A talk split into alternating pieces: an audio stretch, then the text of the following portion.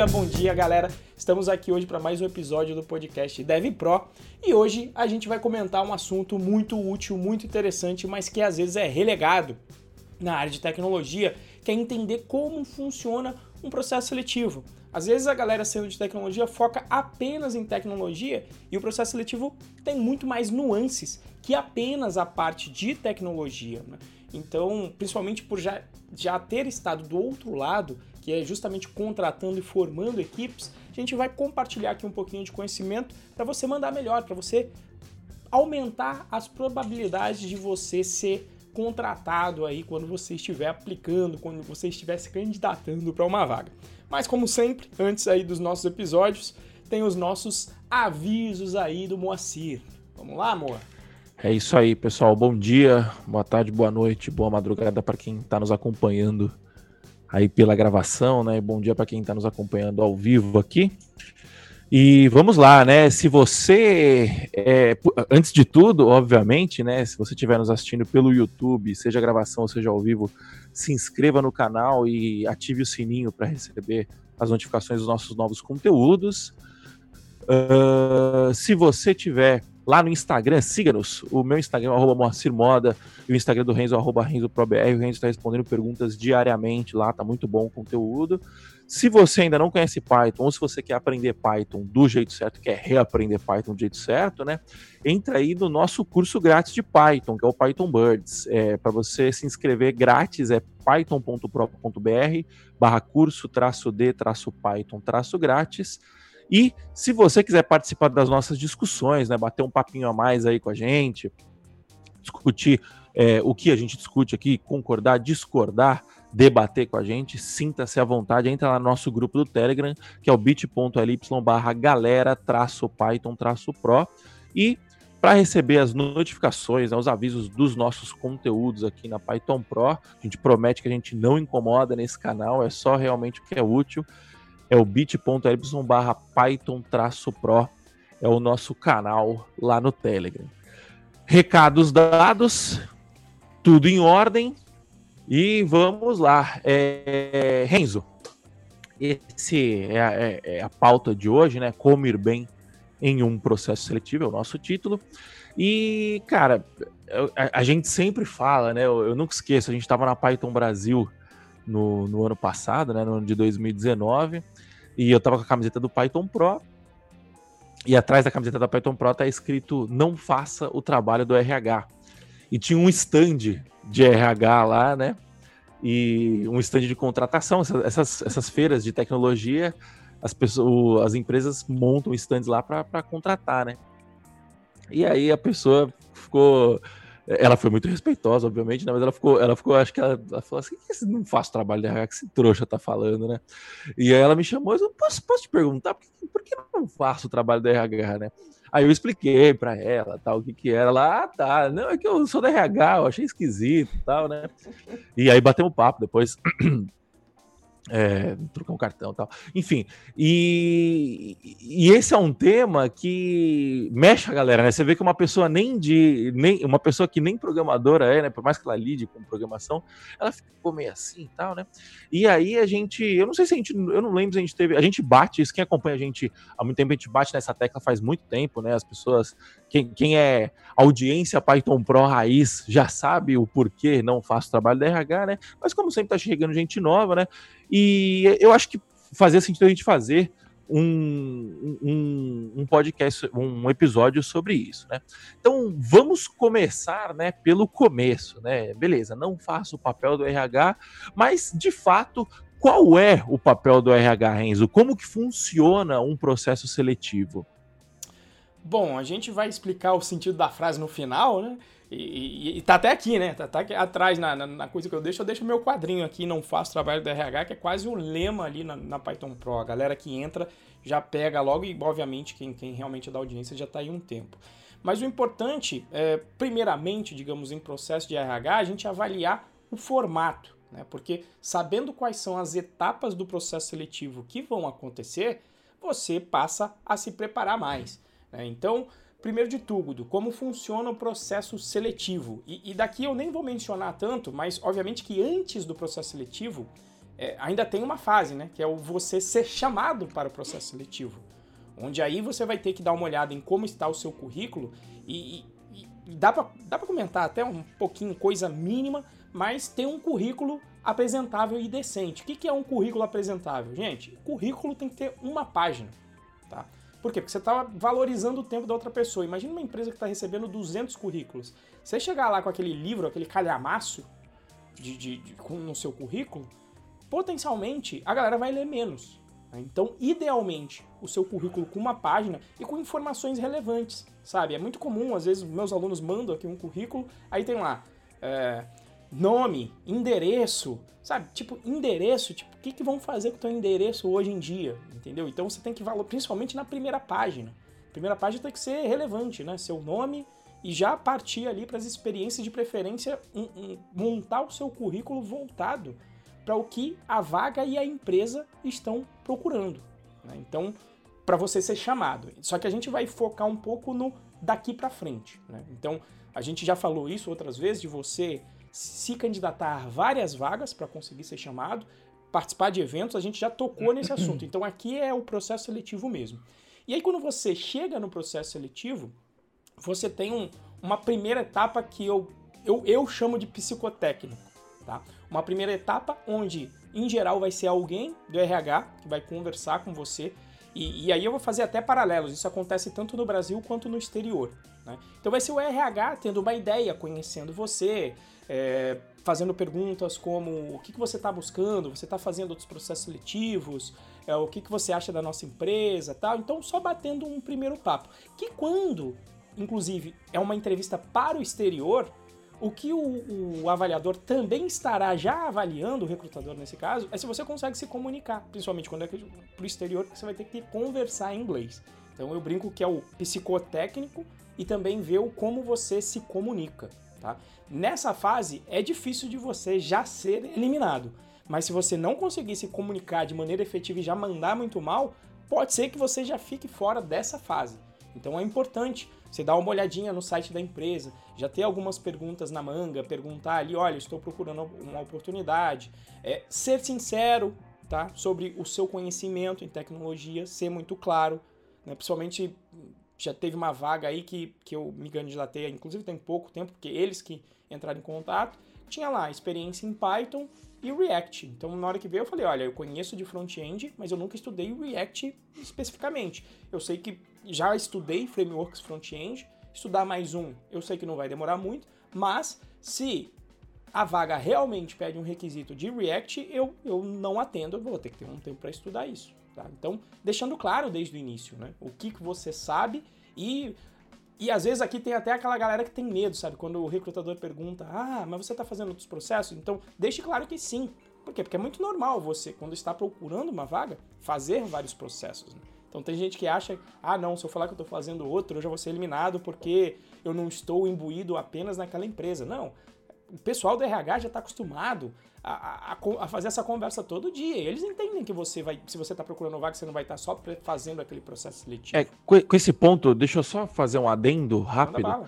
É, isso, isso tem um pouco a ver com mentalidade também, né? Sim, sim. É, a, a, gente cresce, né? O brasileiro cresce, pelo menos eu cresci assim, eu imagino que o Renzo deva, ser, deva ter sido parecido, né? Com tipo assim, ah, você tem que agradecer por ter um emprego você tem que agradecer por fulano ter dado uma oportunidade para você e tal. E assim, de fato, olhando por um contexto bem amplo, né? Obviamente que a gente tem que ter, ser grato por, por, por, ter oportunidade de participar do emprego e tal.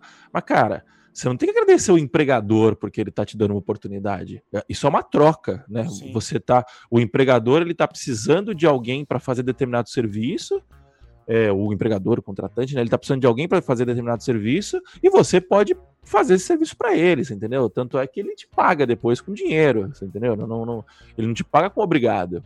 Então, esse lance de você não fazer a. De, de você, ah, eu não vou falar que eu estou num outro processo seletivo, porque vai, vai parecer que eu estou sendo, é, que eu tô sendo, sei lá, ingrato, que eu estou sendo é, leviano, não sei, promíscuo, não sei qual seria a palavra. É, cara, isso não tem nada a ver, você entendeu? obviamente, se você tem um cargo de confiança numa outra empresa e você quer testar o mercado, quer fazer alguma coisa e tal, aí é outra história. Às vezes a, a, o, o, sigilo né, é importante manter, tal, não é esse o ponto. Mas quando você está simplesmente abertamente procurando novas opções, você entendeu? Cara, tem que falar por quê? Porque não é vergonha nenhuma, você entendeu? E, e outra coisa também, tem, um, tem, tem uma outra questão que é, primeiro, o mercado de, o mercado de, de programação, né, o mercado de tecnologia, ele está super aquecido, então entenda que você como programador, se você for meio bom, você não precisa ser nada excepcional, se você for meio bom, os caras já vão fazer de tudo para te contratar, entendeu? Porque a mão de obra é muito ruim no Brasil, e a, a demanda, assim, é, é latente. Esse é o primeiro ponto. Então tenha consciência que, na grande maioria das vezes, ou em muitas vezes, você tendo o básico, um arroz com feijão, você já vai ser a parte forte da negociação.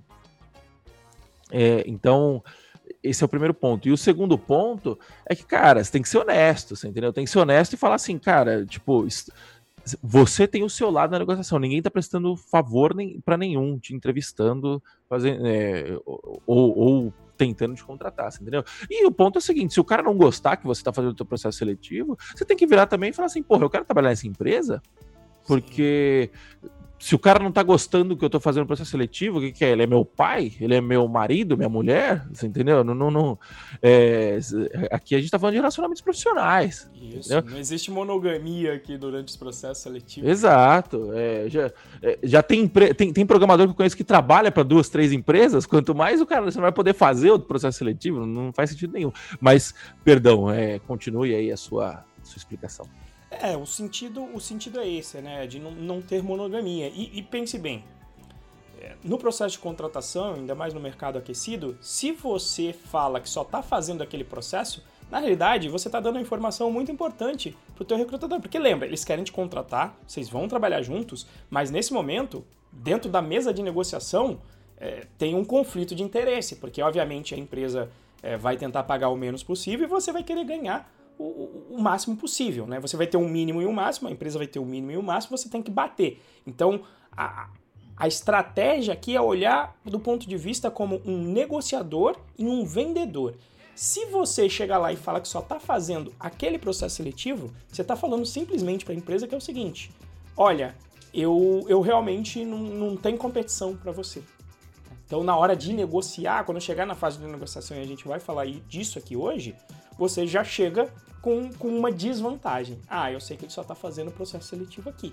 Logo, se eu der um não aqui para ele, ele vai ter que recomeçar um processo seletivo ou não. Então, seja sincero, fala, não, estou fazendo para três outras empresas. E, e, eu já falei até nome, tava fazendo para o Google, falei, não, estou fazendo para o Facebook, estou fa fazendo para Palantir, estou fazendo para Red Hat. Falava, por quê? Porque eu estava buscando, quando eu estava buscando uma vaga no exterior, eu estava buscando e tá tudo certo. Eu, o recrutador não vai te eliminar por causa disso. Pelo contrário, às vezes ele pode até interessar, nossa, realmente essa pessoa ela tá procurando vaga e ela tá tão interessada que ela tá realmente atirando de metralhadora, não tá dando um tiro de sniper simplesmente na minha empresa, não. Ela tá atirando porque ela tá realmente precisando e vai querer uma vaga. Então, Sim.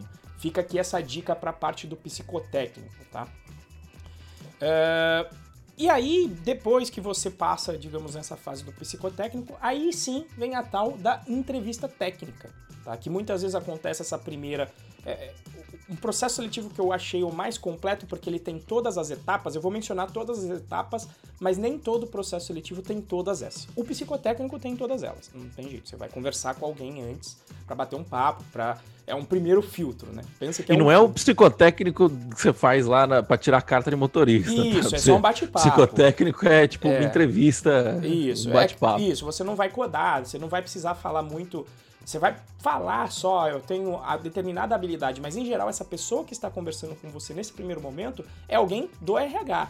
Sabe? Ela vai estar analisando seu perfil, Isso, né? Ela está analisando o seu perfil, ela pode conhecer algumas das tecnologias, mas só de nome. Normalmente é uma pessoa que não programa, normalmente, tá? Mas é só um... E mesmo que seja, em geral é só um primeiro bate-papo. Só para eles fazerem um primeiro filtro, né? Quer dizer, se a pessoa não consegue se comunicar direito, sei lá, comete uma gafe já muito grande no psicotécnico e alguém fala, nossa, mas. E principalmente se for vaga do exterior, a pessoa não consegue se comunicar em inglês, pronto, aí você já elimina aí porque não, não tem condições de ir para frente no processo. Tá? Então, eu chamo essa, essa parte de psicotécnico porque justamente é, é uma. É uma etapa exatamente como no, no, processo de tirar uma carteira de motorista, é, ela é uma etapa que quase não elimina ninguém, né? Mas às vezes elimina. Se mandar muito mal no psicotécnico, elimina. Então, então é esse, essa é a motivação de eu chamar de psicotécnico. Depois você, essa pessoa, e em geral essa pessoa que, que vai ter esse primeiro contato com, com você, em geral é uma pessoa que inclusive vai te acompanhar durante o processo. É uma pessoa da RH que vai ser o teu ponto de contato dentro da empresa. Então, é, utilize essa pessoa para obter informações. Por exemplo, é, a próxima fase é uma, costuma ser uma fase de uma entrevista técnica que pode ser uh, automática, tá? Ou ela, ela eu, eu, vou até falar dessa fase. Tem, em algumas fases, essa primeira entrevista técnica ela pode ser automática. Você vai codar em uma plataforma como, por exemplo, o Codility. Então você vai ter lá umas três questões em que você vai ter que resolver. Normalmente é uma bem fácil, uma média e uma difícil. Pra, e em geral você tem tempo, uma hora. Então, o que, que é importante para essa fase? Você tem que estudar algoritmos com velocidade. Se na fase do, do se na fase que eu chamei de psicotécnico, o recrutador não te disser qual é a plataforma que você vai utilizar para a entrevista técnica, pergunte. Pergunte tudo. Se você está num processo seletivo bem estruturado, como por exemplo um processo de um Google, de um Facebook, eles já têm até um vídeo explicando falando, olha, por exemplo, no Google, o, o, teste, o teste técnico, ele não tem um automático, você vai direto com uma pessoa, tá? E o teste é feito no Google Docs. O que, que isso implica, por exemplo, se você programa em Python como eu, se você vai fazer um teste de Python no Google Docs, e eu uso IDE ou um editor que já coloca a indentação automaticamente para mim, no Google Docs não tem essa, essa, essa automatização da indentação. E aí o que, que acontece? Quando você vai mostrar e vai conversar sobre a parte técnica e vai ter que codar, você, você não vai performar bem porque você não está sabendo dar os espaços. Você está gastando tempo pensando. Então, pergunta para o teu recrutador na, na etapa técnica quais serão as plataformas. Então, por exemplo, quando o Facebook me falou que era o Codility, eu passei a semana fazendo exercícios no Codility para acostumar com a interface, para ver como roda, para ver se ele coloca a indentação automática, se não colocar para eu acostumar a dar os quatro passos e assim por diante. Tá? Então, utilize esse recrutador que estará com você como ele é seu amigo, ele quer que você seja contratado, né? Tem gente que acha que ele é. com ele ele tá doido para você ser contratado e a gente vai conversar o porquê disso também, tá? Não é que ninguém, nossa, estão fazendo um funil tenso. Não, é, é, eles estão interessados em te contratar, tá? Esse é o ponto, ainda mais no mercado aquecido, como o Moa falou. Então você tem essa primeira entrevista técnica que pode ser, no, nos processos mais completos que eu vi, elas começam com um, um, teste automático. Você vai numa plataforma e ela vai dizer, vai te avaliar e já vai te dar um ranking. Né? E inclusive quando é no exterior, às vezes é até por questionário, esse primeiro automático. Você vai respondendo questões técnicas num questionário e ao final ele te dá um, um, um relatório sobre as suas habilidades, que partes você está bem, que partes você está mal, e ele usa esse relatório. E depois dessa fase, ou em algumas empresas que não tem a fase automática, você vai realmente codar com um ser humano do outro lado. Em geral, problemas de uma hora, que durem uma hora, você vai resolver de dois a três problemas, o quanto você, digamos, aguentar, mas normalmente dois ou três problemas. Então, normalmente esses algoritmos giram em torno de estruturas de dados básicas, normalmente. Algumas vezes sai desse, mas assim, regra de Pareto, nossa, também quem aqui já é da audiência sabe, o 80-20 é, você tem que estar tá muito craque em geral, em geral, algoritmos que você utilize uma busca binária, que você utilize uma lista. Tá? E saber fazer análise de complexidade, principalmente se for no exterior, principalmente se for empresa americana. Pedem muito isso. Quer dizer, fazer a, a, a avaliação de complexidade em termos de tempo e em termos de espaço de execução. Então isso é importantíssimo você estudar, principalmente se você pretende ir para o exterior. Tá? Se você passar dessa fase, em algumas empresas você ainda tem uma terceira fase que ainda é uma entrevista técnica, tá? principalmente quando a primeira, ela, a segunda fase, aliás, ela é um, um você codou em uma plataforma, a segunda vão te chamar para fazer uma entrevista pessoal, tá? Uh, em algumas empresas, às vezes essa entrevista técnica ela não existe e aí ela, ela é substituída por um projeto no GitHub. Então aí você acaba tendo, às vezes eles colocam um tempo, eles te mandam um link, o repositório é privado, às vezes eles não te colocam um tempo, apenas te mandam um repositório e aí você usualmente vai fazer aquele projeto entre um dia e uma semana, você vai se dedicar para fazer um projeto real. Tá? Cada um de, desses, desses tipos de projetos tem o seu lado bom e o seu lado ruim. E por fim, muitas vezes você pode ter também, no final do processo, uma entrevista presencial, onde efetivamente você vai lá na empresa, muitas vezes você vai codar no que se chama, inclusive a etapa da entrevista no quadro branco, tá? Você vai codar num quadro branco, então é interessante testar e, e, e treinar para essa fase. Por exemplo, no Google, basicamente foram cinco entrevistas em um dia inteiro. Então conheci lá a sede do Google, etc. Fiquei, foram três perguntas técnicas de manhã, uma pergunta técnica de tarde, sempre no mesmo mote que eu falei, algoritmos mais simples, normalmente utilizando listas, e uma no final, principalmente se a tua vaga for mais de sênior, onde você vai discutir arquitetura, um projeto de verdade, vão te colocar um projeto de verdade e as perguntas são bem é, é, são bem vagas assim às vezes. É, por exemplo, uma clássica que existia aí era perguntar: olha, quando você vai na tela do Google, é, digita Enter, é, digita alguma coisa e aperta Enter, o que, que acontece? Só isso na pergunta.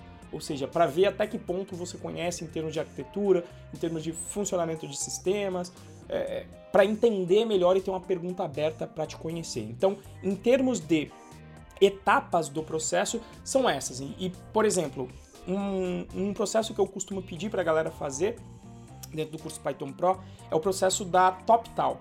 Por que o processo da TopTal? Porque ela tem todas essas fases.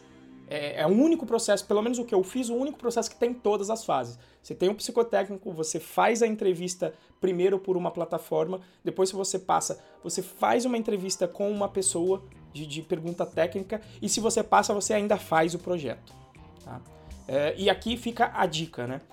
Uh, se você faz os processos que não tem o projeto, você consegue fazer mais processos por semana. Né? Tinha vezes de eu estar tocando 5, 6 é, projetos em paralelo. Para esses que não tem o projeto. Você consegue tocar mais. Só que você ser chamado para esses que não tem o projeto, ele é mais difícil.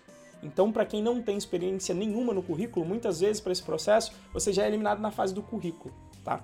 Já os, os, de projeto, você não consegue tocar tantos porque você tem que dedicar um tempo bom para o projeto. Então, você vai tocar aí um por semana, no máximo, diria eu. Um por semana. Só que qual é a vantagem? Se você faz o projeto, praticamente você está é, obrigando a empresa a te chamar para conversar, porque você dedicou um tempo. Então, e, e, normalmente a empresa já filtra uma galera, né? Tem uma galera que vai falar: ah, não, tem projeto, não vou fazer ou não consegue fazer. Então, esse já é o primeiro filtro feito. E se você faz o projeto, você já é chamado. E se você é novato, qual é a vantagem? Se você fez o projeto e ele pode ficar open source, então prefira fazer os projetos em que os repositórios possam ficar o, abertos. Por quê? Porque você já está construindo o teu portfólio. Quer dizer, se você fez o sistema da Olist lá, o deles é aberto. É, eles sempre vivem mudando, inclusive, o projeto. Quer dizer, se você fez o, o processo da Olist fazendo uma API REST que faz a, a que faz o como é que se fala? Não é um encaixe, mas é Basicamente, você pega ligações telefônicas, você recebe chamadas de entrada e saída e você faz uma API para isso. Lindo, você já tem o seu primeiro projeto portfólio. Você vai falar, ó, já sei Django, já sei API, tá aqui o meu projeto de ligações telefônicas para consolidar a conta telefônica. Então, para quem é novato, eu recomendo fazer o projeto porque você testa o seu conhecimento e já constrói o seu portfólio e obriga a empresa a te chamar para a próxima fase. Tá? Então, principalmente se ela vem. Muitas vezes esses projetos, ela nem respeita essa, essa, essa ordem aqui, tá? Às vezes você vai lá, por exemplo, no site da Olist, já pega qual é o projeto a ser feito e você já faz o projeto antes de passar por essas fases que eu mencionei aqui agora. E aí, depois de fazer o projeto, você vai, entra em contato lá com o pessoal do RH e fala: olha, tá aqui o meu projeto, tá aqui meu link, vou me aplicar. Então, algumas vezes, para as empresas que têm projeto, o, esse projeto é a primeira etapa, mesmo antes do, do, da etapa do psicotécnico. Beleza? Ficou claro aí, Moa? Deu para entender as etapas do. Claro e nítido. Muito bom, muito completa a explicação. Eu, eu, eu me abstenho um pouco dessa explicação, porque o último processo seletivo que eu fiz na minha vida acho que deve ter sido há uns oito anos atrás.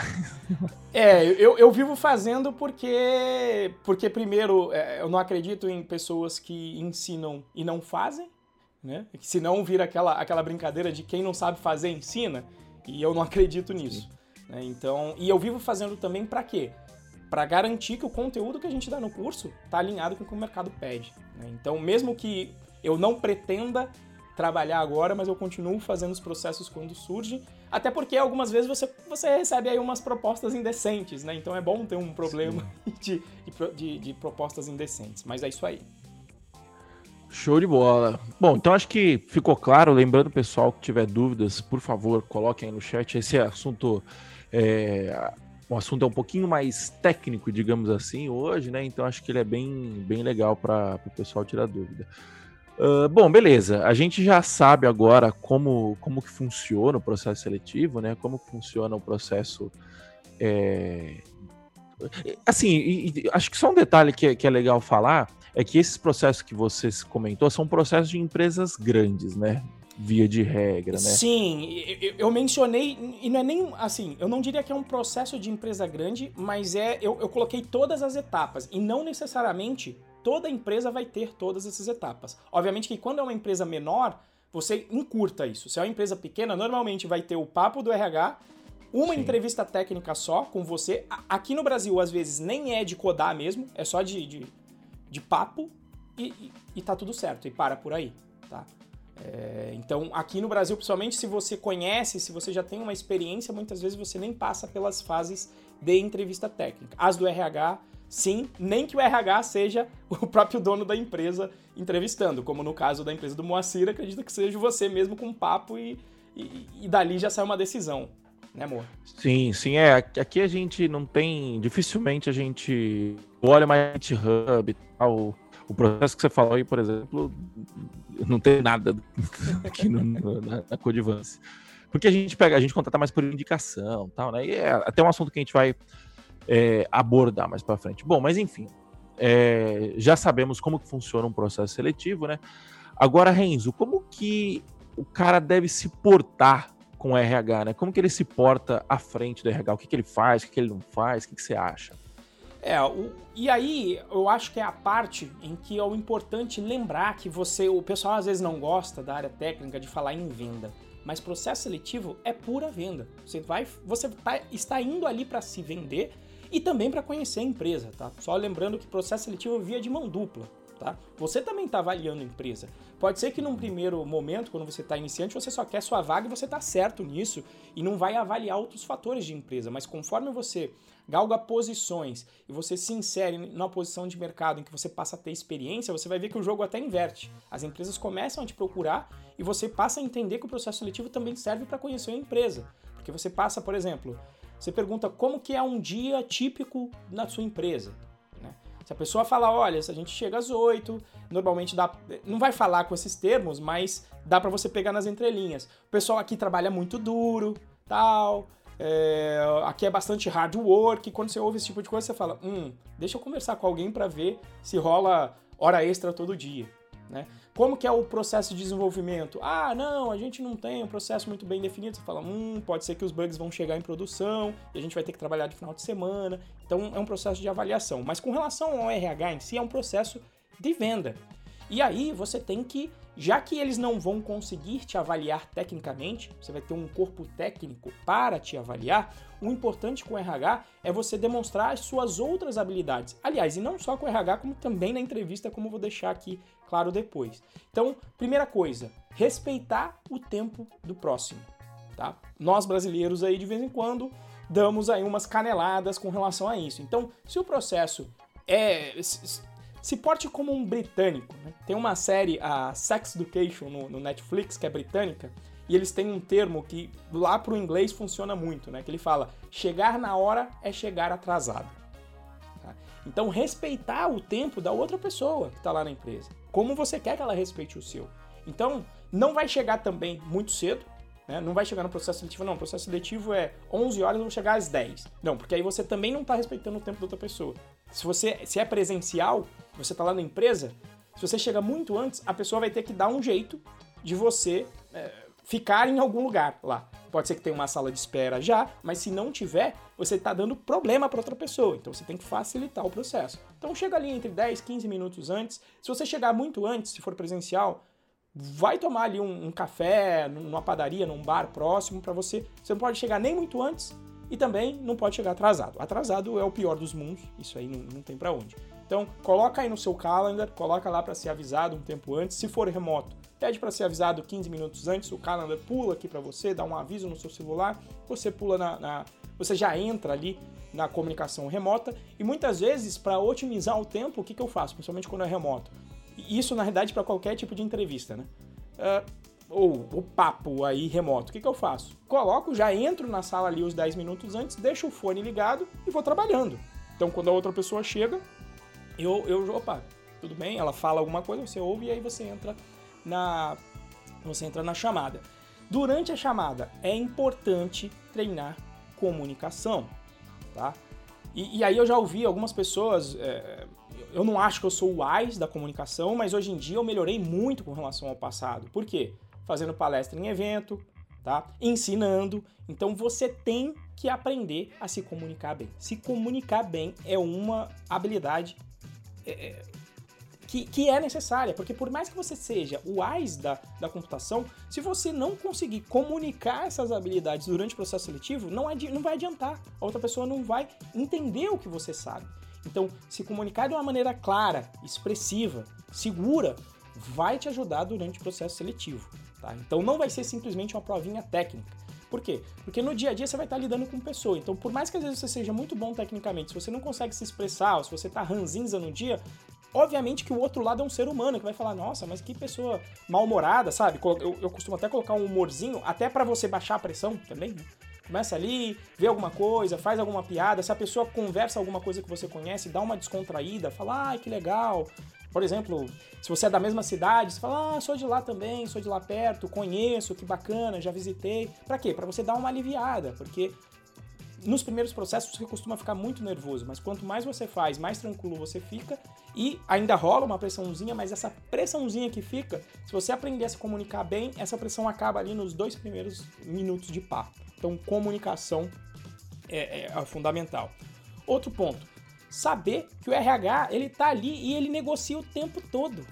O trabalho do RH é contratar e saber negociar. Tá? Então, tenha noção de que você vai ter que estudar um pouquinho de negociação. Depois a gente vai colocar aqui um, uns links para você. Então, é, se você estuda o mínimo de negociação, tem algumas, algumas regras aí, digamos, algumas boas práticas. Por exemplo, quando pedem pretensão salarial. Eu não vou falar de pretensão salarial na, com o RH na fase de na fase na primeira fase. Por quê? Porque aqui você vai dar mais informação ainda. Porque o RH da empresa sabe qual é o range. Ele já tem um orçamento quando ele vai te passar. Então, se você der mais uma informação para ele, né, é teoria dos jogos com, com informação assimétrica. Né? Se você dá mais informação de quanto você quer ganhar, qual é o risco? O risco é você jogar muito baixo e aí você deixou dinheiro na mesa, ou o risco às vezes também é você jogar extremamente alto. E aí também já te eliminam porque acham que, que tá muito fora da realidade da empresa. Então, por exemplo, não falar de salário, eu nunca falo, nunca falo. Tá? E estudar sobre negociação é importantíssimo, porque o pessoal, às vezes, muitas vezes os alunos lá do Python Pro vêm, Renzo, como é que você fala com salário? Porque me falaram que era um campo obrigatório no formulário do RH. Eu falei, é obrigatório? Coloca um real. Entendeu? Foge. Ou às vezes te perguntam, qual é a, quanto você ganha agora? E aí eu sempre menciono, a galera brasileira tem... É, é, não gosta de falar o quanto ganha, às vezes, para os familiares. Procede, amor? A galera não gosta de falar, não gosta de falar o quanto ganha pro familiar. E aí, para um estranho de uma empresa qualquer que te pergunta quanto ganha agora, você vai lá e fala. Né? Então, se você tem a mentalidade do Dev Pro que a gente fala aqui, o que, que você vai falar? Não, olha só. Ah, o, formulário é obrigatório. Então coloca aí um real. Ah, mas como assim um real? Não, porque eu acho que essa não é a hora de, de discutir sobre grana. Né? Por quê? Porque primeiro eu quero entender o que, que a empresa faz, como é o, o ambiente de trabalho, é, se é flexível com o horário ou não, se for o caso, se for uma, um, para eu entender como que é a rotina de trabalho, o que vocês precisam para ver se eu consigo atender essas necessidades de vocês e gerar valor. E depois que eu entender tudo isso, aí sim eu tenho certeza que a gente vai conseguir chegar num valor. Agora, se o orçamento é importante para você, que é o que eu costumo falar, você pode, se você já tem um orçamento definido para minha vaga, você pode me passar o valor e aí eu, eu te faço uma avaliação. Quer dizer, você passa a pergunta para outro lado. Eu brinco que essa é a regra do quem falar primeiro perde. Manja, brincadeira da vaca amarela?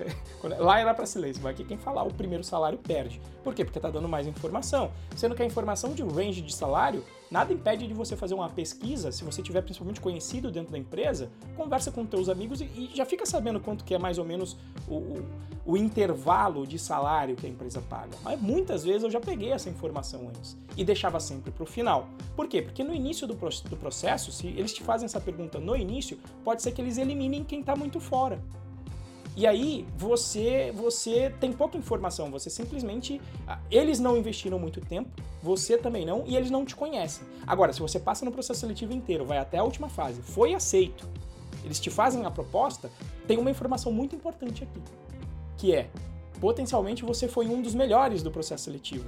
Exato. E aí você tem uma informação, eu já sei que eu, eu já fui um dos melhores, o RH já gastou um tempo bom, então, se o RH não, se eu, se o RH não conseguir negociar salário comigo, ele um vai ter que pegar uma pessoa que ele achou que não era tão boa dentro do processo, e se de repente ele não conseguir fechar com ninguém, ele tem que recomeçar o processo.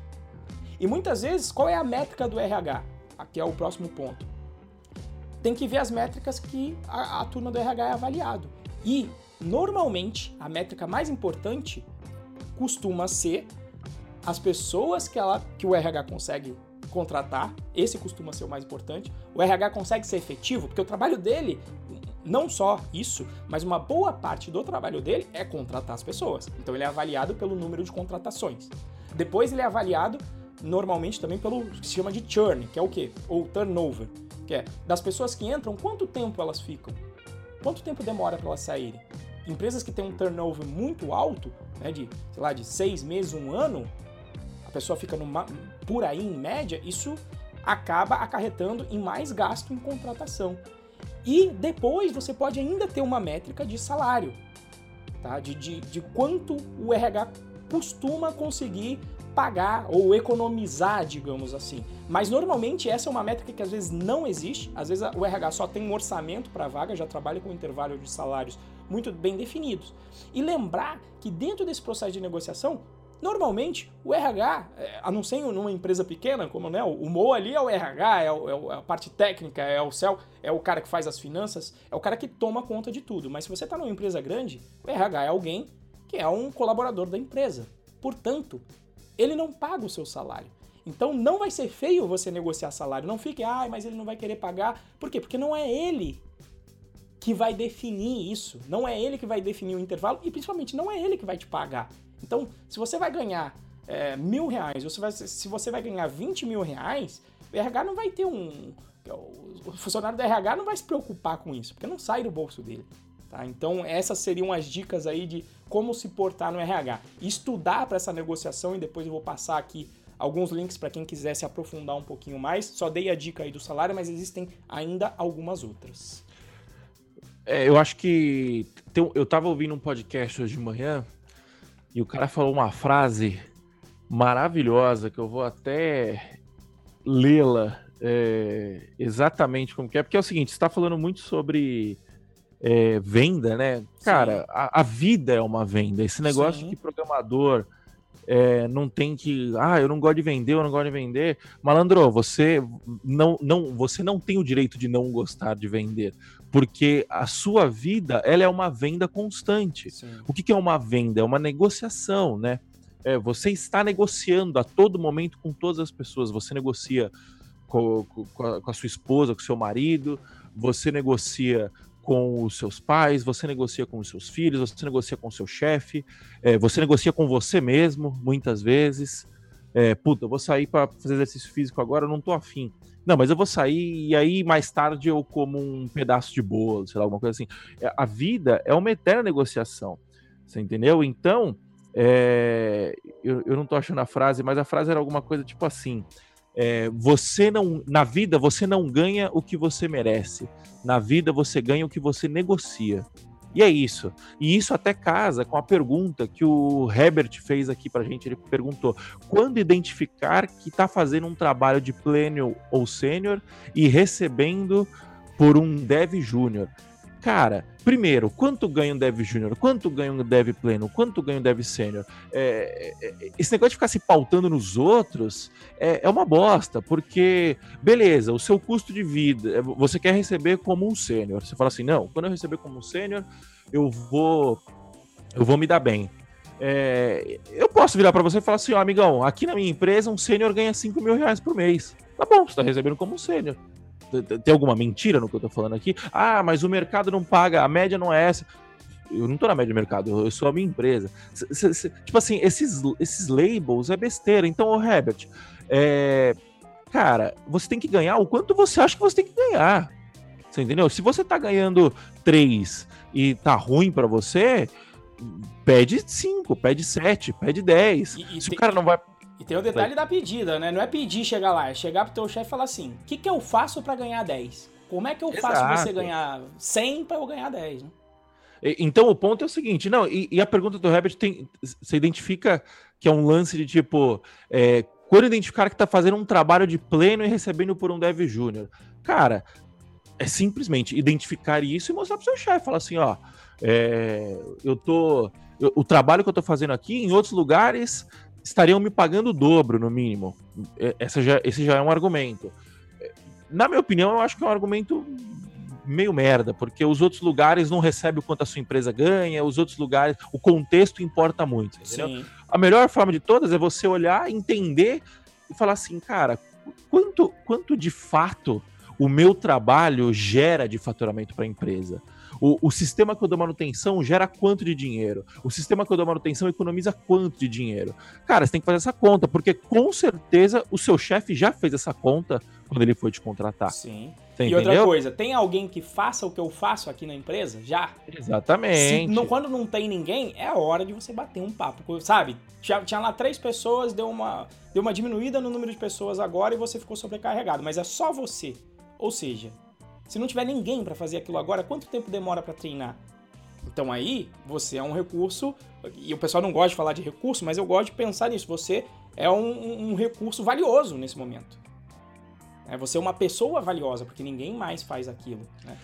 Pra vocês terem uma noção como esse negócio de, de, de ficar se medindo pelo mercado é ruim, é, eu tenho um amigo, não vou falar o nome dele, não vou falar qual a profissão que ele tem. Ele não é programador, tá? Ele trabalha com tecnologia, mas com outra parte. E ele ganha percentual de faturamento da empresa por um trabalho operacional. Ou seja, ele executa o trabalho dele operacionalmente é, e ele ganha uma porcentagem. Então a empresa faturou é, eu não sei exatamente quanto que é a porcentagem que ele ganha, mas é coisa tipo, sei lá, entre 1%, vamos supor que seja 1%. A empresa faturou é, 30 milhões no ano, ele está ganhando 300 mil reais por ano. Por que isso? Para executar um, um, trabalho pro, um trabalho operacional, que é igual ao nosso. O nosso trabalho de como programador é operacional. Por que isso? Porque ele sabe o valor que ele. Primeiro, não tem quem faça o que ele faz tão bem no mercado, né? São poucas pessoas que fazem que, que executa um trabalho com tanta qualidade quanto a dele. E segundo, que ele sabe o valor que ele gera para a empresa. Então, tem, tem um monte de gente que faz a mesma coisa que ele faz e ganha dois mil reais por mês. Sim. Ganha dois mil e quinhentos reais por mês. É, por quê? Porque o cara, primeiro, não se conecta com o valor. É, segundo, não, não. Que é a é, segurança de um salário. Que é a segurança de um salário. Você entendeu? Então, assim, é, se ele tivesse se importando quanto ganha o profissional sênior da categoria dele, ele ia estar tá ganhando um décimo do que ele ganha, um quinto do que ele ganha. Você entendeu? Então, assim, esse é o ponto importante. A gente tem que. A gente está sempre vendendo e a gente está sempre negociando. E negociação. É, você pode ter. A, negociação é argumentação. Você tem que Isso. argumentar a seu favor. E você pode até usar exemplos externos, mas exemplos internos, contexto é muito melhor, tá? Sim. É, se eu respondi sua dúvida aí, tá, o Herbert? É, e, e a gente fala, né? E mesmo que você venha com o argumento, ah, mas na outra empresa pagam tanto. Aí a pergunta é, mas você seria contratado na outra empresa? Exato. Então você tem que testar o mercado e, e aí te dá uma base. Você fala, putz, você faz os processos seletivos. E aí eu, eu até aconselho às vezes a galera, faz o processo seletivo para uma empresa que você não quer ir e experimenta negociar salário, mostrando depois, o, eu vou passar o link aqui, a gente vai deixar um link aqui é, de, sobre negociação. Experimenta colocar essas técnicas em prática, porque quando você está procurando e quer o emprego mesmo, é, é, mais difícil você negociar, né? Porque você está nervoso, você tem pressão. Agora, quando você não quer ir para a empresa, você olha, você faz o processo seletivo quase em terceira pessoa. Você está fazendo o processo seletivo para avaliar o, como você está negociando e avaliar o ambiente. Sim. E aí você começa, no final você fala, putz, ó, se o range da empresa é 5 mil reais, eu vou jogar 12 para ver o que acontece. E aí você vai ver que o jogo funciona diferente do que você pensava. Porque na verdade você só tinha uma imagem, você não jogou. Você só olha, pensa com a tua mentalidade de técnico, mas não consegue entender como o jogo funciona. E fazer isso é libertador, é libertador. Totalmente. Eu nunca esqueço quando eu trabalhava, eu estava começando a, a, montar a Codivance e eu, eu ganhava X e eu cobrava X por hora. E aí apareceu um projeto que eu ia ter que me esforçar, ia ter que trabalhar no, no, no meu horário de lazer tal. E aí eu falei assim, bom, seguinte... Não existe um não tenho tempo, né, amor? Tem tempo, só que agora Exato. vai custar muito mais caro, né? Aí o cara, aí eu falei, quanto, os caras, quanto você cobra? Eu falei um X e meio para não falar o valor aqui exato. E um X e meio. Aí bateram o olho e falaram assim: tá bom. Nem falou, negociaram. Deixei falei, dinheiro na mesa. Olha, deixei dinheiro na mesa. Chegou. No mês seguinte, quanto que você cobra? 2x. Nem negociaram. Então, tipo assim, você vê que simplesmente por você ter a coragem de pedir um pouquinho a mais, por não estar precisando naquele momento, né? Eu passei a, a, a ganhar o dobro em, em, em, escalada de dois clientes. Foi, foi processo assim, de um mês, um mês e meio. Você entendeu? Então, assim, tem, tem, tem que dar as caras, sabe? Você. É, é aquele negócio, né? É, o corpo executa o que a mente acredita, entendeu? Então, a partir do momento que você acredita que é possível você ganhar mais, muito mais. Isso é muito psicológico, né? Tem um lance que eu tava ouvindo, não sei o que eu ouvi falando, que quando os, os caras de motocross, né, fazem, quando os caras dão um, um loop, né, é, até determinado momento na história, ninguém nunca tinha dado esse loop. Aí chegou um cara e fez. E deu esse loop, né? O cara saiu, saiu na rampa e deu, deu um 360. No ano seguinte, tinha uma criança de 10 anos fazendo isso. Você entendeu? É, recorde de Olimpíada é a mesma coisa. O primeiro cara bate o recorde, no ano seguinte já tá todo mundo batendo esse recorde. Por quê? Porque a pessoa descobre que é possível fazer, né? Enquanto a pessoa descobre que é possível, ela faz. Beleza, continuando aqui com a nossa sessão de perguntas, né? Uh, a gente já falou como se portar com o RH, né? Que é a galera que vai te avaliar psicologicamente. E o Renzo, como que o cara tem que se comportar com a área técnica, né? Com quem vai te, te avaliar tecnicamente. Aqui, gente, de novo, comunicação vale nos dois lados. Tá? Eu, eu já estive do outro lado negociando. Então, na hora da entrevista técnica, ainda é mais complicado você se comunicar bem porque você vai ter que estar fazendo duas coisas ao mesmo tempo. Você vai ter que codar e você vai ter que se comunicar. Então, primeiro, se comunicar bem para falar alto, porque pensa e pensa do outro lado. Como eu já estive do outro lado, fica mais fácil. E aí eu vou contar para você que nunca pensou do outro lado. Normalmente, por exemplo, quando eu fui fazer a contratação na Prices, eu fazia de três a quatro entrevistas por dia. E para quem, para quem tá do outro lado, é um processo super enfadonho, super chato. Por quê? Porque é repetitivo. Você vai fazer as mesmas perguntas, você vai colocar as mesmas questões técnicas, por quê? Porque você quer ter, você quer ver só como a pessoa se porta e todas elas baseado nas mesmas questões, para você tentar dali tirar uma medida de quem seria a melhor pessoa para se contratar. E, e principalmente se você marca o processo de tarde, Normalmente, o recrutador ou a pessoa que está fazendo a sua entrevista técnica pode ser que ela já tenha feito umas duas, três entrevistas antes. Então já está cansada já está é, entediada de fazer o processo. Sim. Então, se você se comunicar bem, demonstrar energia, como eu falei, se conseguir quebrar o gelo com uma piada, você fala, putz, você anima a pessoa. Nesse processo de venda, não tenha dúvida que a impressão emocional que você vai passar de se, comunicar, de se comunicar bem durante o processo vai ser eu não vou dizer mais importante, mas eu diria tão importante quanto você, a sua demonstração técnica, tá? Então, e, e onde que é importantíssimo, como que você vai utilizar também esse processo de comunicação? Um dos grandes problemas, principalmente quando você está nervoso, é que quando o recrutador te passa a questão que você vai ter que resolver, até porque você sabe que tem tempo, primeiro erro de todos. Ouve uma vez, fala tudo bem e já sai codando. A primeira cagada é essa. Por quê? Porque não existe nada mais caro no nosso setor do que resolver o problema errado. Se você codar o problema sem entender qual é o problema de verdade, é muito caro. Então, o que, que você faz? Dá uma respirada. Ele passou o problema? O recrutador, você vai repetir, repita o problema. Você fala, para ver, para ver se eu entendi, principalmente se for em inglês, né? Então, para ver se eu entendi, eu vou ter que resolver assim, assim e assim. É isso? Ele vai falar, é. Você pode dar exemplo? Um exemplo de entrada e saída, se ele não der? Ou se ele deu, você fala, só para. Pensa em uns casos é, de, de. uns casos de fronteira. Por exemplo, ele falou que você vai ter que fazer um algoritmo de validação de telefone. E aí você fala, ah, e aí ele te passa um exemplo de celular. E aí você pode falar, mas é para eu considerar o número do celular ele com um número fixo, os nove números que nós temos agora, ou vai contar também, o, não é um número de celular, pode ter o fixo, então ele pode variar de, de, de 9 a 8. O que, que eu posso considerar? E de preferência, se você conseguir simplificar o problema, nesse caso, se for fixo é mais fácil e você validar. Então, se você trouxer, exponha a versão mais simples e pergunte se é o suficiente. É isso? E a, às vezes até baseado nisso eu já escrevo um doc test no Python, que eu já fiz uma live aqui sobre isso. Eu escrevo uma documentação falando, quer dizer, eu vou chamar a função x com o parâmetro y e espero o resultado z. É isso. Valida antes de começar, porque muitas vezes e, e, e ele tá lá para te ajudar. Tá? Ele tá lá para te ajudar. Então, o primeiro passo, certifique-se de que você entendeu o problema certo. Porque para mim não existe nada mais ruim do que você contratar alguém que vai sair codando, sabe? É, é o pedreiro que, que faz o quarto sem porta.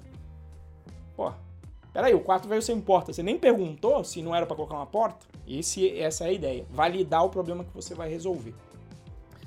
Você repete então. E a outra coisa ruim de quando você tá do outro lado são as pessoas que travam, né? Porque é normal você dar uma travada, você tem que testar também bastante isso para conseguir chegar com uma carga emocional um pouco mais baixa, não ficar muito nervoso durante o processo seletivo, mas uma das características de quem fica nervoso durante a execução do exercício é ficar quieto.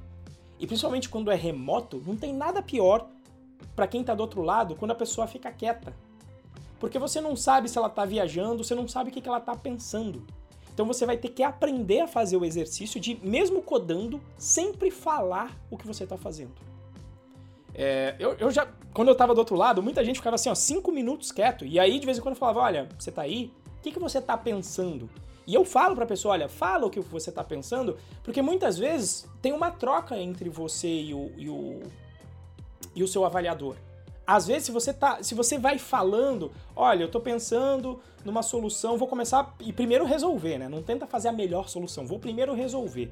Vou fazer aqui ordenação eu lembro alguma coisa sobre o Bubble Sort. Acho que eu vou começar pelo Bubble Sort porque apesar de ele não ser um algoritmo o melhor de ordenação, o mais performático, tem a complexidade menor, ele é o mais simples de resolver. Então primeiro vou resolver o problema. Tá certo? E você vai dizendo isso porque pode ser que o recrutador fale: Não, eu já vi que você sabe o Bubble Sort, então eu vou considerar que você já fez. Tenta ir agora para um algoritmo melhor. Tenta, tenta pensar numa, possi numa possibilidade melhor. Então você encurta caminho. O, o, o, o entrevistador ele tá ali, ele use como um aliado seu, ele, ele vai te indicando se você conversar qual é o ponto que ele quer que você chegue. Fala, não, existe um algoritmo melhor para isso, né? Ou a, a lista já está ordenada, você não precisa fazer um algoritmo de ordenação e pergunta esse tipo de coisa, sabe? Por exemplo, um problema clássico que eu já utilizei muito, mas caí em quase todo o processo seletivo, que eu coloco dentro do primeiro curso nosso que é o Python Pro, que é a contagem de caractere. Então, quando eu vou para esse tipo de problema e já estou treinado, eu já falo, olha, existe uma biblioteca embutida no Python que já faz essa contagem.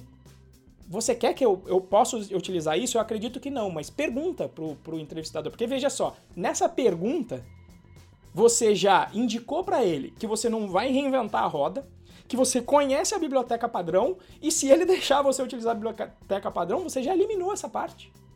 Pode ser que de repente você tem três questões e ele fala, putz, o cara já conhece a contagem, ó, não vou nem fazer. Vamos para a próxima, que é mais difícil, e aí sobra mais tempo para você é, resolver o exercício que de fato vai ser mais difícil. Tá? Então, comunicação durante o processo seletivo. E, e como é que eu treino? Como é que eu treinei muito? Treina, você pode treinar. Quando você estiver codando, treina falando. Simula que você está falando para alguém. Ou a melhor forma de simular isso é simular realmente. Dá uma aula para alguém, fala, vamos resolver um problema juntos, eu vou resolver aqui, eu vou te explicar. Você conversa, faz um pair programming com alguém e vai explicando o que você está fazendo.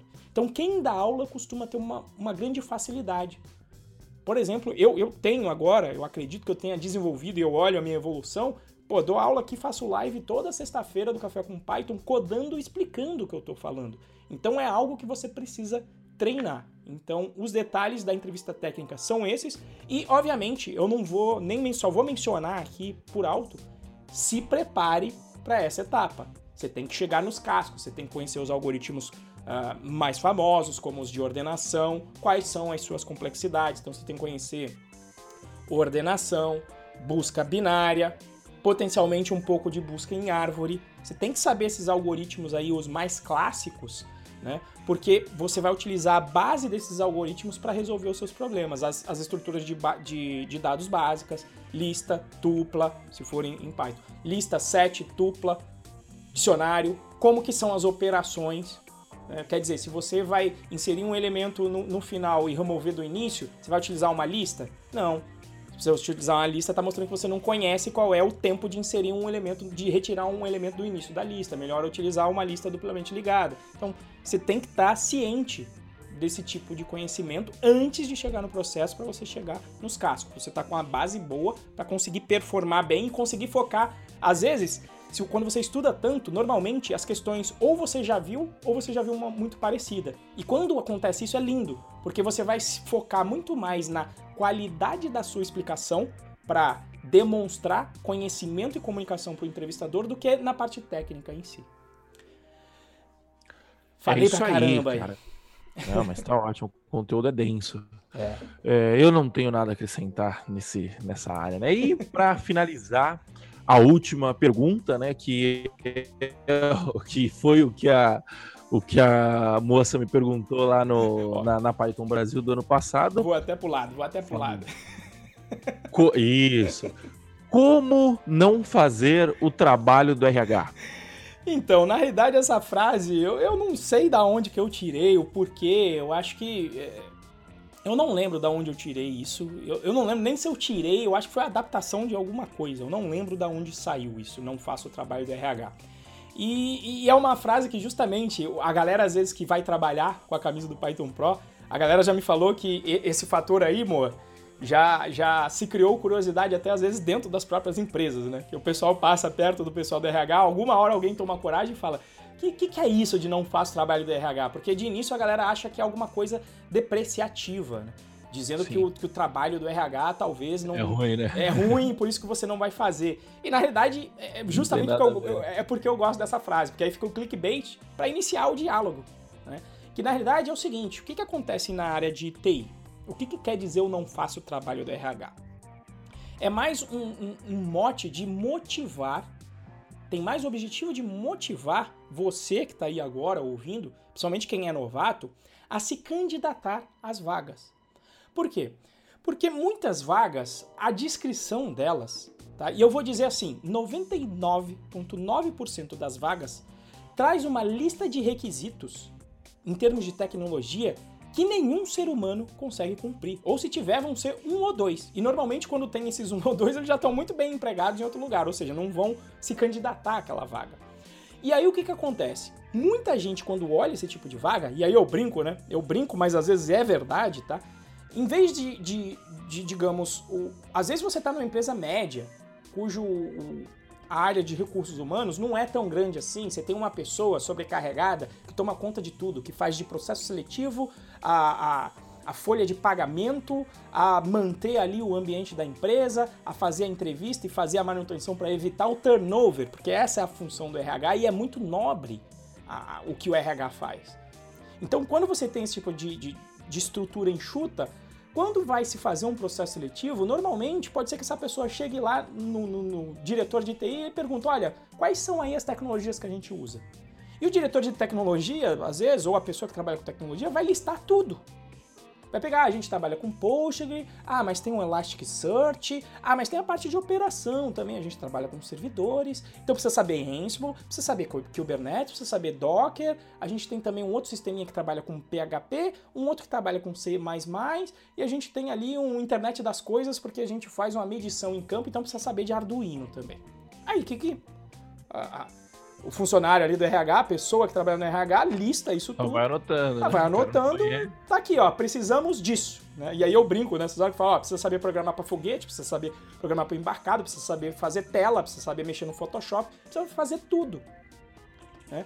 E, e aí, para esse tipo de vaga, o que, que a pessoa faz, você, o candidato? Muita gente olha e fala, ai, principalmente os novatos, putz, mas eu não preencho, não preencho nada dessa vaga aí.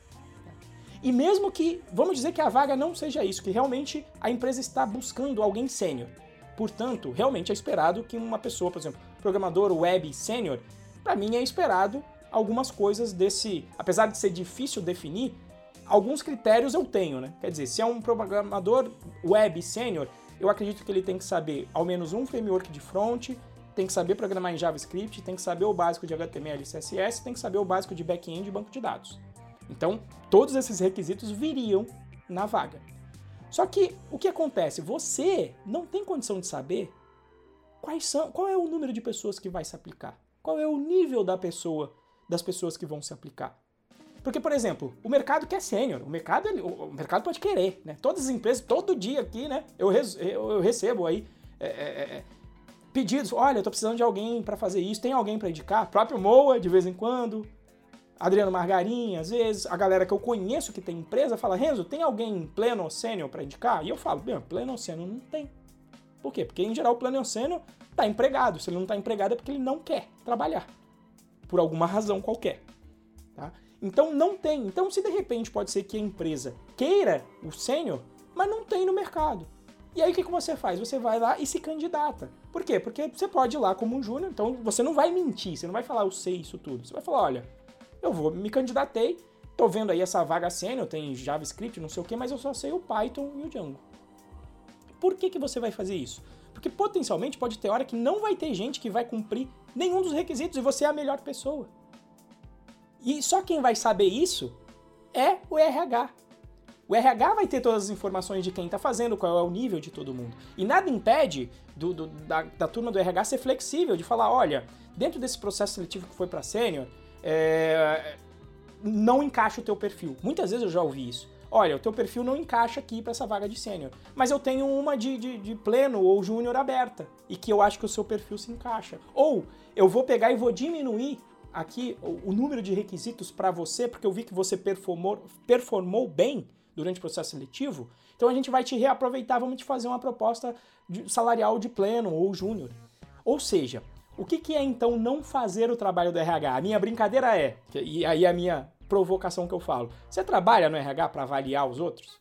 Se você não trabalha no RH, então você não recebe para ficar avaliando ninguém, inclusive para não se avaliar. Então não se elimine sem participar do processo. A brincadeira que eu falo é: você perde a corrida sem nem dar, dar o primeiro passo. Você perde a corrida pro WO, porque você nem foi lá correr. Você nem colocou o teu exército em campo. Então esse é o sentido de não fazer o trabalho do RH, porque o, o seu trabalho, a sua função é simplesmente se candidatar. Só isso. Quem tem que dizer se você sabe ou não, se você é bom o suficiente, se você tem as habilidades necessárias ou não, é a própria empresa, com a sua turma de RH. E aí eu, eu, eu brinco, mas é verdade, nesse processo de testar isso de, de não fazer o trabalho do RH, eu já me candidatei a, a gerente de comunidade no Google. E lá, quando eu fiz o meu, meu currículo, eu falei: olha, já participei, já organizei eventos de comunidade, participo da comunidade Python ativamente, tanto das locais quanto das nacionais, então entendo de comunidade por causa disso. Nessa eu não fui contratado, mas assim, ao menos eu fui lá conhecer e bati um papo.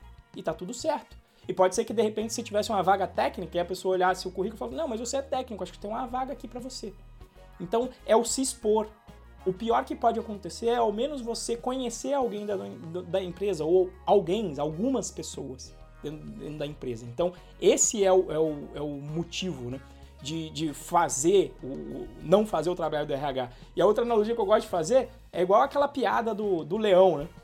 Onde tem duas pessoas, vem um leão, né? E quando uma delas vê o leão, ela começa a correr. E a outra pessoa fala: Por que, que você está correndo? Você não vai correr mais que o leão. E a pessoa fala: Não preciso correr mais que o leão, preciso correr só mais que você.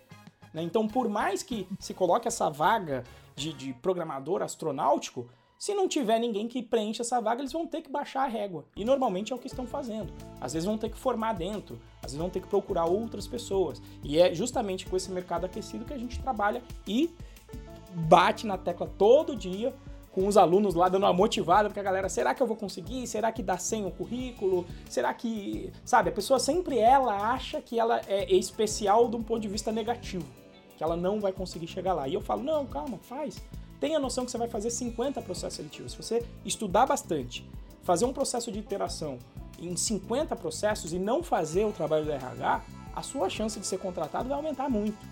Tá? Nunca é 100%, mas o, dá quase vontade de falar que é, porque normalmente quando a gente vê as pessoas aplicando isso na prática, normalmente elas conseguem ter a disciplina de estudar e de, de, de se candidatar.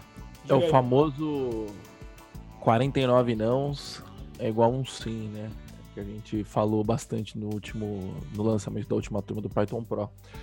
É isso, cara. É, é, exatamente isso. O Augusto tem uma palestra muito boa sobre isso, meu amigo Augusto Goulart. É, vou dar uma olhada. Depois no meu blog tem essa. Se vocês escreverem, se vocês precisarem lá no meu blog sobre o, o, a palestra do Augusto, vocês vão achar. Que ele fala sobre o conceito de funil de vagas, né? Que, cara, todo o processo de, de de venda, né? Lembrando que vocês passar no processo seletivo é um processo de venda. Todo processo de venda ele é feito de um, de um funil, né? Então você vai entrar em contato com 100 pessoas, dessas 100, é, 70 vão ver seu currículo, dessas 70, 30 vão te chamar para um primeiro papo, desses 30, 10 vão te chamar para um segundo papo, e desses 10, desses 10 5 vão te chamar para entrevista técnica, e, de, e desses 5, dois vão falar, você está contratado, você entendeu? Esse é não é exatamente assim, obviamente, né? Eu tô fazendo tô dando um exemplo aqui, mas esse é o conceito, você entendeu? Então, cara, você tem que é, vários planos B na mão, você entendeu? Sim. Plano A, plano B, plano B, plano C, plano D, é, porque a chance de você não ser contratado é muito maior do que a chance de você ser contratado. Mas quando você mitiga esse risco é, em, aplicando para várias vagas, a, as suas chances no, no, no, no, decorrer do tempo, as suas chances aumentam, né? Essa é a parada.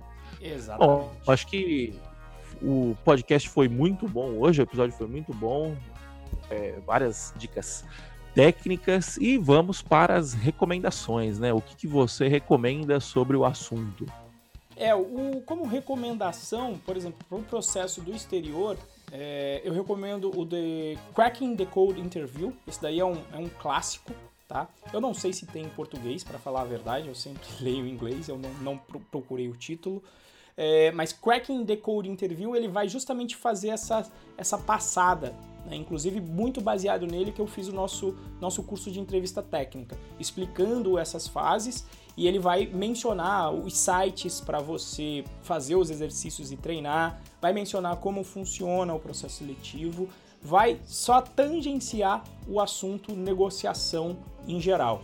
Para negociação, se você pesquisar aí na internet, eu coloquei só um link aqui do é, no The News, que aqui ó, How to Negotiate Salary, 37 dicas de como você que você precisa saber para negociar salário. Então, existem um monte desses, inclusive em português. Se você pesquisar sobre negociação salarial em geral, você vai ter várias questões bacanas aqui. Ó, deixa eu colocar aqui no. Coloquei, já o link no chat já coloquei. Aqui, ó fica para a galera ver aqui. Então, por exemplo, ó, e aqui tem várias dicas importantes. Olha lá, saber o seu valor, ó, o que a gente estava falando aqui. Conversar com recrutadores, organizar os pensamentos, de novo tem a ver com comunicação. Olha lá, pegar o topo do, do, do intervalo, às vezes eu falo nem para pegar o topo do intervalo. Se você sabe o intervalo da empresa, eu sempre falo, joga um pouco acima. Porque muitas vezes tem aquele viés de negociação no meio, né? Ah, nem para mim nem para você, vai no meio. Então se você joga no topo, se ele fizer a negociação do meio, você não vai ganhar o topo. Se você mirar isso. Então, saber o número exato, que é o quanto você quer ganhar e passar um número específico sobre isso. Aqui, por exemplo, uma que é clássico aqui, que é o que a gente estava falando de testar o mercado, é estar disposto a dizer não. E por isso que é importante você estar fazendo vários processos seletivos. Porque se você passa, como o Moa falou, em 3, 4 processos seletivos, você vai falar não para 3. Experimenta falar um não decente, não um não de TI. Faz o não da galera de marketing. Como é que é o não da galera de marketing? Ah, o range, eu quero, quero ganhar aqui 8 mil. Você vai lá e fala, eu quero ganhar 16. Ah, mas assim não dá pra gente pagar. Você fala, tudo bem. Se não dá, não deu. Foi uma negociação que acabou. É uma coisa, não é pessoal, é negócio, né? Então, eu deixei esse link aqui, porque tem, tem vários aqui. Esse de 37 tem um monte. Eu acho que eles, que eles colocaram ali a, a, um plano bem detalhadinho, mas se você pesquisar em português, sabe? Dicas sobre negociação salarial, dicas sobre como conseguir minha vaga, tem tudo lá. E assim, quando você lê, não é nada nada de outro mundo, mas às vezes são coisas é, é, simples que você não percebeu. Né? Então, às vezes, o óbvio ele precisa ser explicitado, senão você não consegue perceber. Exato. E o Moisés deu uma dica bem legal aqui no, no, no chat, né? Ele falou: nesse contexto do profissional se ver como um produto ou marca, eu acho que esse livro vale a leitura. O livro é o Personal Branding Construindo Sua Marca Pessoal. Eu já ouvi falar desse livro, falar bem desse livro é, fica a dica aí pro pessoal também. Beleza? Então é isso, pessoal. É, muito obrigado pela presença de vocês. Uh, ah, para quem está nos acompanhando ao vivo, a gente teve um erro aqui. Eu, eu, eu, marquei como não listada a live, então o YouTube acabou não avisando vocês, mil perdões.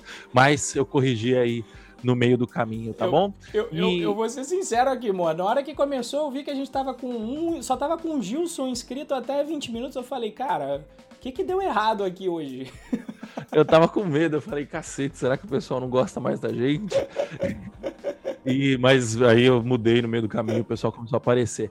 Muito obrigado, então, pessoal. Até a próxima e tchau, tchau. Valeu. Falou, galera. Até mais. Tchau, tchau.